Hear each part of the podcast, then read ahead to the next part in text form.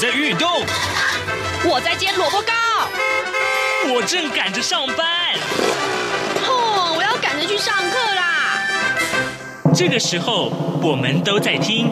夏志平制作主持的《早安台湾》。早安台湾带给你最热门的时事访谈，最感动的人物专访，最直接的民意表达。对，让我们一起收听《早安台湾》。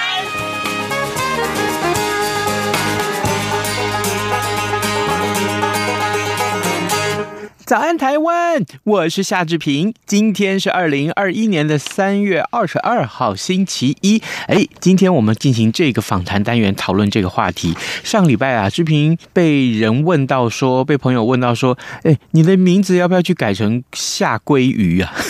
为什么要改成下鲑鱼？因为有一家寿司店，他们举办了这个促销活动。如果你你的名字里面有“鲑鱼”两个字，就可以免费吃寿司。这个。问题在网络上引起热议啊！好了，志平为什么没有在上个礼拜讨论呢？其实最主要我们也。不太想要这一窝蜂的来呃，这个来为这个寿司店来打广告啊。那嗯，所以这个礼拜我们待会儿啊，待会儿我们在节目中为您访问中正大学防犯罪防治系的戴生峰老师。我们请戴教授来跟大家来解说啊，好，到底是什么样的心理啊，会想要去就想要去把名字改成这个呃呃特定的这个名号，然后去响应这样一个活动，这是。其实是一个非常有趣的话题。待会儿我们跟戴老师连线，在跟戴老师连线之前，我们有一点点时间来跟大家说一说各平面媒体上面的头版头条讯息。首先，我们看到是《苹果日报》头版头条：AZ 疫苗今天起要开始接种了，六万名医护分批啊接种。然后呢，苏贞昌跟陈时中要打全台第一针。呃，台湾的新冠肺炎疫情的抗疫啊，那么从今天开始要迈入疫苗时代的新阶段了。那么，台湾第一批购得的 AZ 疫苗今天开打。行政院长苏贞昌和中央流行疫情指挥中心的指挥官陈时中，在今天早上七点四十分，七点四十分就会率先在台大医院接种了。那么，由于呃疫苗分配啊送到各县市，大概有六万名的专责医院第一线的医护人员也会陆续的分批施打。指挥中心提醒说呢，嗯，如果接种疫苗之后会出现不适的话呢，务必。要紧速的就医跟回报。另外，在《自由时报》和《中国时报》上面所提到的是，同样都是有关于军事国防的一些消息啊。我们看到《自由时报》内文是这样提到的：日本共同社二十一号引述了两名以上的日本政府相关人士报道，美国国防部长奥斯汀和日本防卫大臣岸信夫十六号在呃美日防长会谈当中确认，一旦台湾有事，所谓的有事指的是什么？指的就是啊发生战。争啦，武力冲突啦，呃，事变啊，跟这个大规模天灾人祸等紧急非常状态的话呢，那么美日将会密切合作。报道指出呢，啊，就是美方主动提出将台湾有事啊列入这一次防长会谈的议题。这是《自由时报》上面头版头条讯息，而《中国时报》上面头版头条告诉我们呢，呃，这个网络作战已经是一场无烟硝的战争啊。那么上个礼拜在阿拉斯加所举行。的美中二加二高层会谈当中呢，美国国务卿布林肯将大陆网军对美国攻击列为重要的议题。由于大陆视台湾为网攻的练兵场，那么台湾形同是网络作战的前沿。那么台湾跟美军在网络作战的攻防上面，呃，合作是相当的密切啊。那举办各类型的网骇客的竞赛，那么让台美资安高手相互呃切磋琢磨，就是。《中国时报》上面的呃头版头条讯息，而《联合报》上面则是提到他们的自己的一个专题报道啊，这是个老宅困老人，这是双老危机。好的，呃，现在时间是早晨的七点零四分四十一秒了，我们先进一段广告，广告过后马上就回到节目的现场来。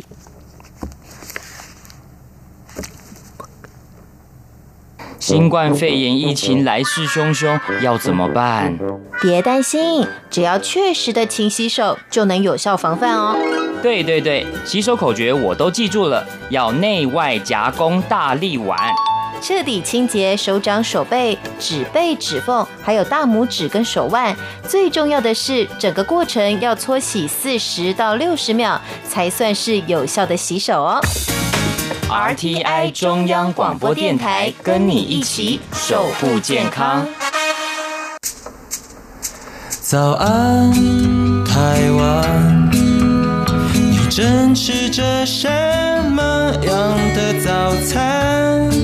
吐司加火腿蛋，咬一口，然后收听中央广播电台。早安现场。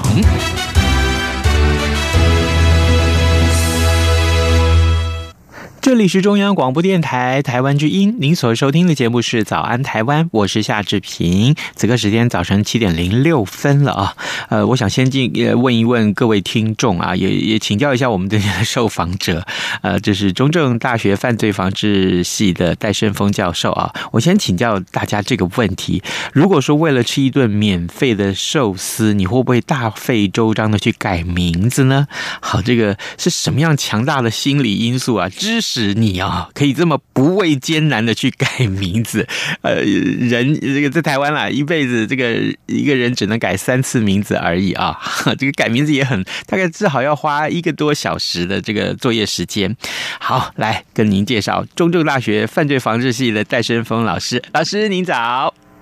哎，志明早，各位听众朋友大家早。首先我要先声明，我还是叫戴老师，没有改名成戴鲑鱼啊。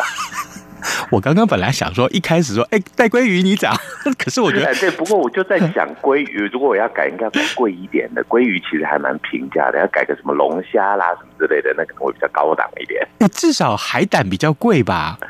对，就觉得好像要往比较高级的这个路线上。哎，我们好像歪楼了。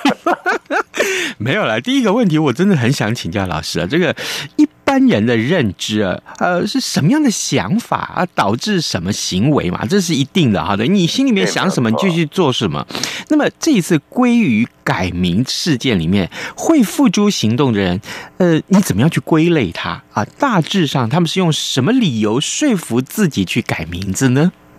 是，我觉得这一次的鲑鱼事件呢，大概分成几种类型啦。哦，那但最普遍、最常见的，大概就是不假思索型，也就是他不反反正觉得时间也很多。我们会发现呢，大部分都是属于大学生，或者是呢有一些可能就是经济状况其实本身是非常好的。我们有发现有一些像演艺人员的朋友，他的经济状况很好，但他去改个名字，反正吃点东西嘛，哦，所以呢基本上就他的时间成本相对比较低一点。虽然我们刚刚说要一个多小时，可对他来讲这个时间成本不严重。那这种不假思索型的人，那另外一种呢，可能就是想要用这个机会呢，跟商家一起结合以后打响知名度。那这个当然比较著名的，大家也许可能就会像我们有一位很有名的医科准医科生啊，现在几乎是全台湾都知名的，很多人都指名以后要去给鲑鱼医生看病这样子的这样一个现象。所以，也许我相信他们背后在做这个决定的时候，不假思索型可能觉得，反正我贪一顿而已，可能还好。那这种深思熟虑型的，也许他后面有些工具性的动机，这就不是我们那么能够参透了解的。不过，的确没有错，他们都拿到了他们想要的东西，也就是运用了社会上面对于这一种呃资源的这种行销手法，他们都他们都算是一种获利者的角色。嗯嗯哼，好，就是至少有这几种啊哦。那可是问题来了，就是呃，根据这个中华民国的户政法律的条文规定啊，呃，一个人有三次改名的权利啊，所以呢，呃，改成一个大家听出来会发出。哈，这样的疑问的名字啊，呃，甚至于到后来，呃，听到了应该有会心一笑的名字，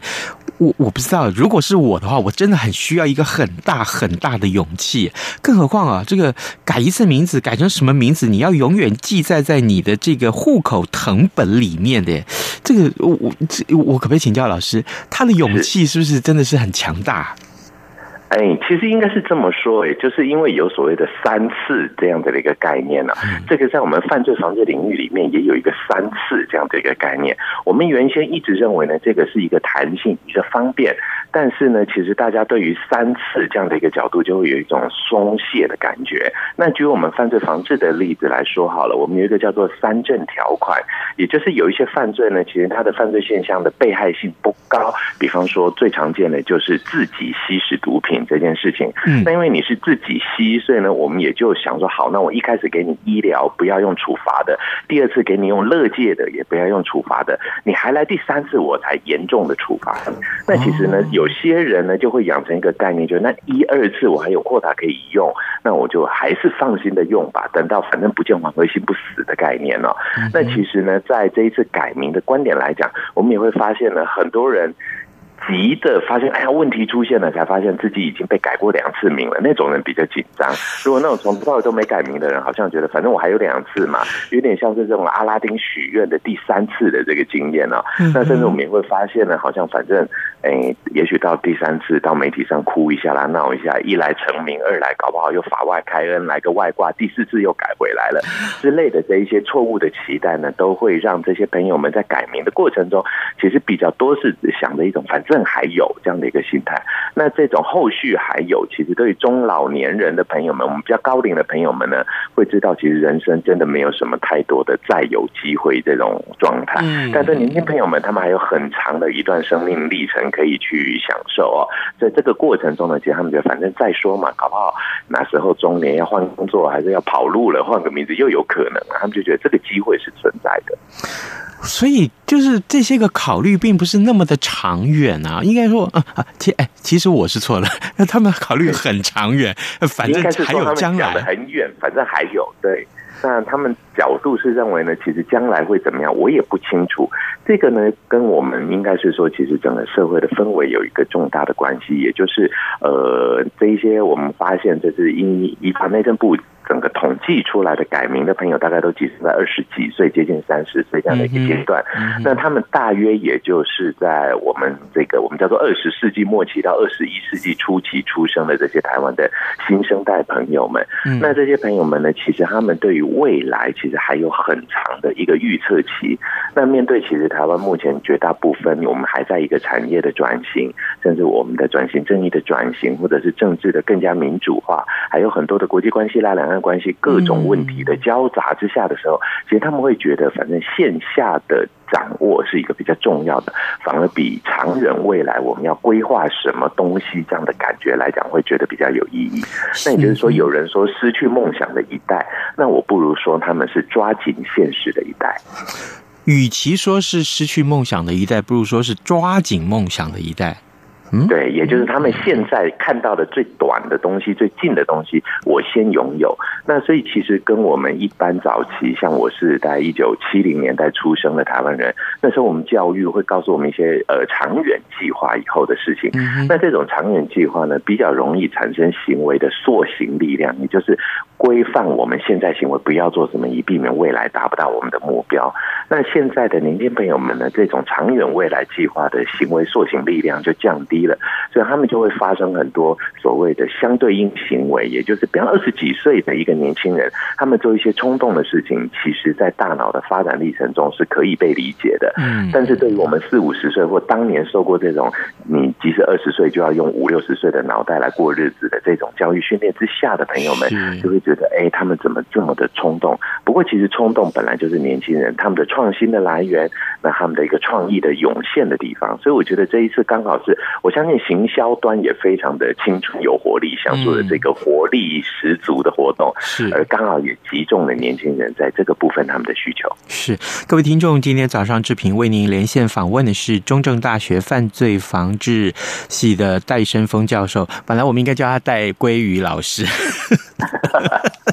没有这个，哎，老师啊，刚刚你提到了有关于这个，就是上一代啊，比如说比较年长世代对于这一次鲑鱼世代的看法啊，呃，我特别提出来，就是我的朋友里面已经说啊，从前有草莓世代，现在叫做鲑鱼世代这个想法。那呃，甚至于还我的脸书或是我的社群里面有很多的跟我差不多年纪，大概快六十岁的人，他们就会想说，哎，这这这。这什么怎么会这样子？这个这个人都就是说啊，为了一别假起灯崩哈啊，就这样去浪费这样，不不是浪费一次改名啊，就是说你你难道就真的值得你去改自己的名字变成这么可笑吗？还有就是说，哎，这年轻人脑袋不知道在想什么。大部分年纪大的人对这个嗯年纪啊这一次所谓的年轻世代去改名字这个事情，其实有负面的一些看法。那所以这个时候，我可不可以也请教？老师，那对于年纪大的朋友们啊，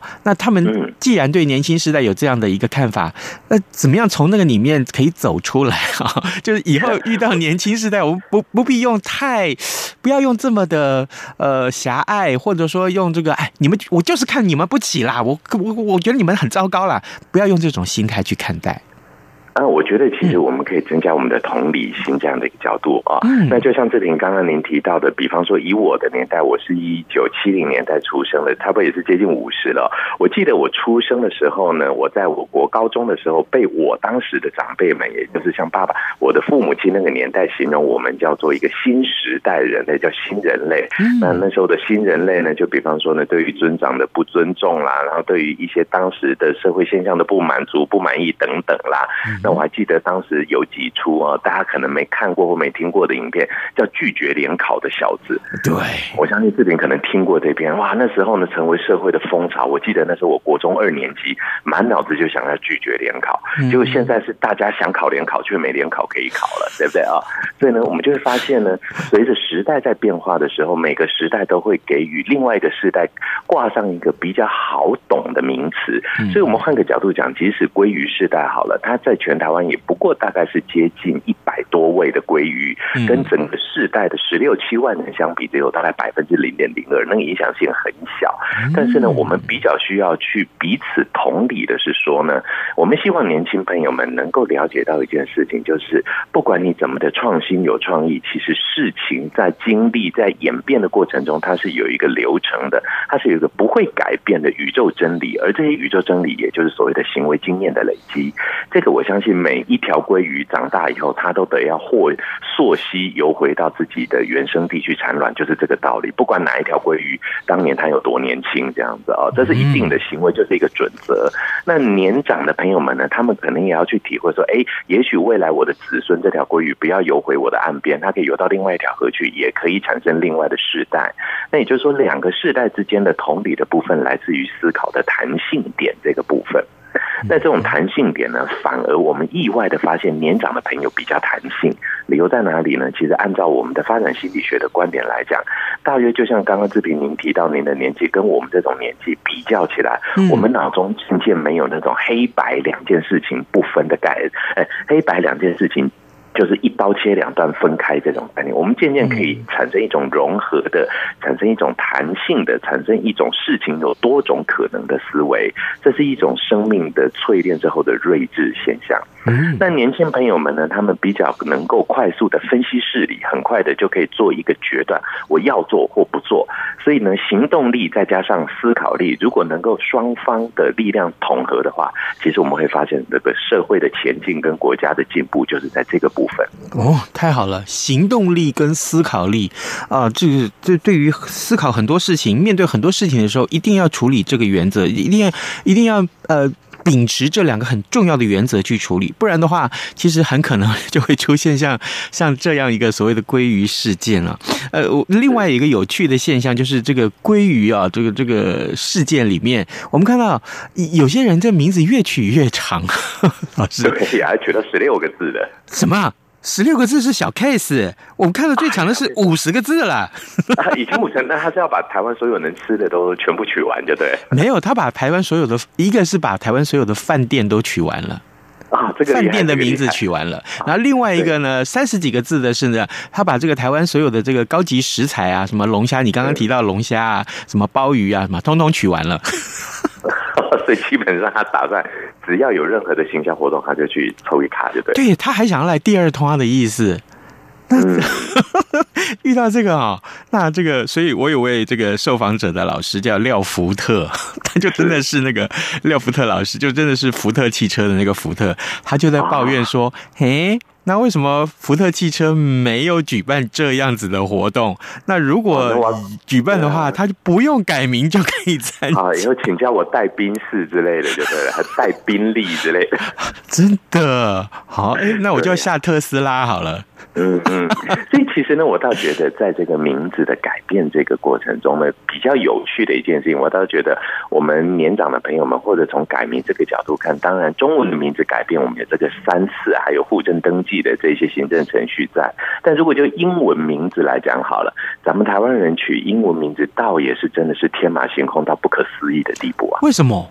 为什么？对，因为一来我们英文不是我们的母语，二来呢，很多人，比方说像我的英文名字已经改过四五个了。原因在哪里？有时候崇拜个偶像，崇拜个明星，崇拜个歌星，我就换个名字了。因为我们也搞不清楚英文名字的逻辑怎么转啊。比方说怎么取名会比较来的哎无，就是它就是一个大家闺秀的名字啦，或者是一个翩翩公子的名字啦。其实这些在我们的概念里面比较少。嗯，那在这样的情况之下呢，其实我发现比较多的是我的呃这一些学。生们他们改英文名字，那个速度就更快，所以蛮有趣的一个点就是说呢，当我们今天出现这种对于语文的体会，或者是对于名字的体会呢，有更多创意发想或弹性的时候，也许未来有一天名字要不要改这件事情呢，可能真的。不太只是一个行政程序的问题，反而是大家创意发挥的一个来源。我相信这是归于事件之后呢，台湾真的会出现非常多你不可思议的一个名字的出现。大家觉得这可能原来不是名字，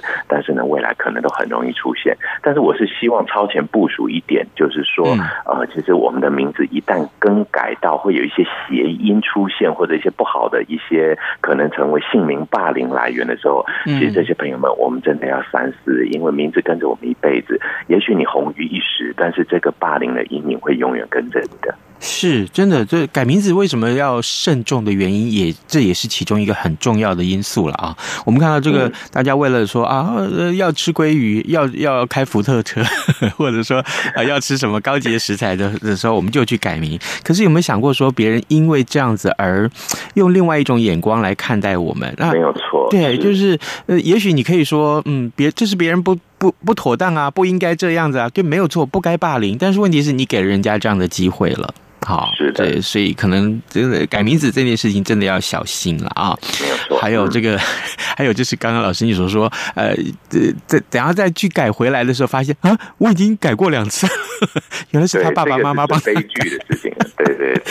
天啊，这个，所以哎，父母亲在这个整个孩子要不要改名字这件事情，其实扮演了一个很重要的角色。哎，他就是他可以告诉你啊，可以不经过你的同意，先跟你说啊，我们我帮你改个名字吧。因为算命先生说呀，啊，这个你可能姓名里面缺水，呃，缺什么？缺木啊，所以我帮你赶快改。可是呢，孩子长大了以后，他其实已经有行为自主权了，但是他却不可以随便改自己的名字，这也是很奇怪的呀。对，所以呢，从这个角度上面来讲，我相信呢，台湾可能其实很有趣的。到现在，我觉得比较有趣的想法在哪里呢？我们可以接受因为算命这种无理、有点无厘头的，或者是有预测性的原因来改名，但是倒不能接受呢，为了吃一顿鲑鱼而去改名，这个蛮奇特。反正都是改名嘛。如果就行为结果上面来讲，那只是在动机上面，我们就会发现呢，大家觉得如果是往良善面的，或者往一个我们叫做趋善避恶这样的一个概念去改名的话呢，似乎是一个正当的理由。但是呢，如果你只是为了一个短视尽力，似乎不是个理由。那不。过，但是我们就行为层面来讲，这两件事情在改名上，我们都还是希望大家可以另外的角度去思考，就是一个慎重一点的。那同时呢，要爱惜自己的名字。我觉得爱惜自己的名字这个部分，在心理学上是一个很重要的自我概念的一个呈现哦。嗯，那就像我的名字戴生风。其实算命的一直跟我说，我的命里头缺金，因为所有的东西通通都没有金，所以呢，从小就一直要我把“风”改成“金”字边的“风”，但是到现在都已经快要过半百了，还是没有改。原因在哪里呢？也许就是一个对于自己爸妈曾经给过我的对我的期待，希望像山一样稳重这样的一个期待呢，的一种呈现吧。那所以我想，这是每个人的看法的不一样。嗯，但是另外一个角度来讲呢，其实改名这件事情，我倒是比较建议，呃，在行政端的部分，我们是不是可以增加一个字？咨询系统，也就是呢，在改名的过程中呢，只要有这样需求的朋友们，都可以到这个咨询系统里面去寻求，比方智商心理师，或者是我们的这一些呃社工师的一个大约是一定程度的智商讨论之后，再来决定要不要改名。嗯，好，这个这个建议太正面了啊。不过有一点我要反驳戴教授，你怎么会缺金呢？你金钟奖讲座都已经那么多座了，你怎么会缺金呢？啊、改了还得了，对不对啊？改了高。好，这个前面都可以百分之九十九点九九的认同。哎，这个部分就要再打个折扣了。没有没有，我们非常谢谢中正大学犯罪防治学系的戴伸峰教授接受我们的访问。老师，谢谢您的分享，非常的宝贵，谢谢喽。谢谢，谢谢，好。各位听众，本台冬季频率将从台湾时间二零二零年十月二十五号上午九点开始，到二零二一年三月二十八号上午九点为止进行调整。到时候晚上七点到八点，原本七二三五频率播出的国语节目将停止播音。另外，从十一月一号零点开始，到二零二一年二月二十八号二十四点为止，原本六点到八点播出的国语节目将调整为六点半到八点半播出。不便之处，敬请见谅。早安，台湾，你正吃着什么样的早餐？吐司加火腿蛋，咬一口，然后收听中央广播电台。早安，暴马仔。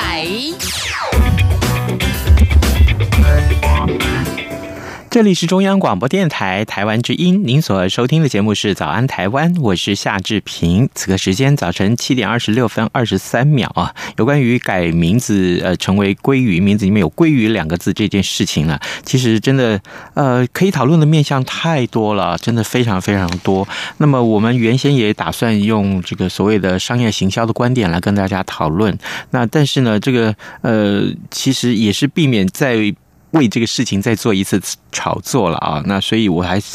蛮想要请戴老师，就从这个心里面层面的这个角度来解说，也也同时真的要告诉大家，呃，沟通这件事情非常的重要啊。也许你做的这样的一个事情，嗯、它的这个结果会造成大家的质疑、震撼，或甚至于是觉得不谅解。但事实上呢，呃，可旁边的人、其他的人、周遭的人，那就是因为跟你的生活状况还有你心理状况啊，这个生活背景是完全不一样，所以才会产生一些不同的见解。我呼吁大家在面对这些个不同的意见的时候，其实都是可以理性的看待。呃，怎么样先去做一个同理啊？这是刚刚呃戴老师非常重要的一个访谈的一个内容了，增加你的同理心去看待这整个事情。因为如果你不跟他同理心，呃，很可能你说出来的话，他都是没有办法赞成的，他还是依然我行我素，那么这也失去了沟通的意义，同时呢，也增加了彼此的误解啊，这对于这整个社会的和谐其实是没有帮助的，这也是我们探讨这个话题很重要的一个呃这理由。好，我们再接下来看看其他还有哪些重要的新闻呢？呃，呃我们看到。呃，今天《工商时报》上面提到是这个可能对台北股市今天还会有一个很重大的影响，那就是台积电的这个订单已经满到了明年底了，二零二二年上半年的产能释出就是秒杀啊，今天秒杀的盛况，预期下半年的产能一样是非常的。的这个呃抢手，这也是今天台北股市可能会受到一个很重大的影响。那另外呢，我们也看到啊，在其他各平面媒体上面的这个呃问题啊，呃，比如说啊，青光眼啊，青光眼的就医连两年都破了三十万，这对于这个台湾的这个青光眼的这个防治来讲，可能是一个很重要的讯息。为什么会有青光眼？还有青光眼要怎么样去保健预防？这恐怕还是很重要的一个。个大家最关心的话题，因为啊，呃，如果说这个眼睛视力不好，恐怕这个这件事情对你的行的安全有很重大的影响哦。好，呃，另外呢，志平在刚刚一开始可跟大家提到这日美日的这个防长的会谈呢，日本有必要研究自卫队协助前往支援台湾的美军。那么两岸军事冲突的话呢，在这个情况之下，日美要密切合作。这个问题呃，不但是自由时报做在头版头条，而其他在其他平面媒体上也都放在头版上面，可见这个事情的重要性啊。啊，欢迎各位听众随时锁定中央广播电台的各界新闻，或者是呃上到我们的官网来看最重要的讯息。呃，今天节目时间也差不多到了，志平就跟您说拜拜，咱们明天再见喽。加上的水果贝果而 iced tea 你选一样能让你醒一醒，反正过了十二点，好多样被丢弃。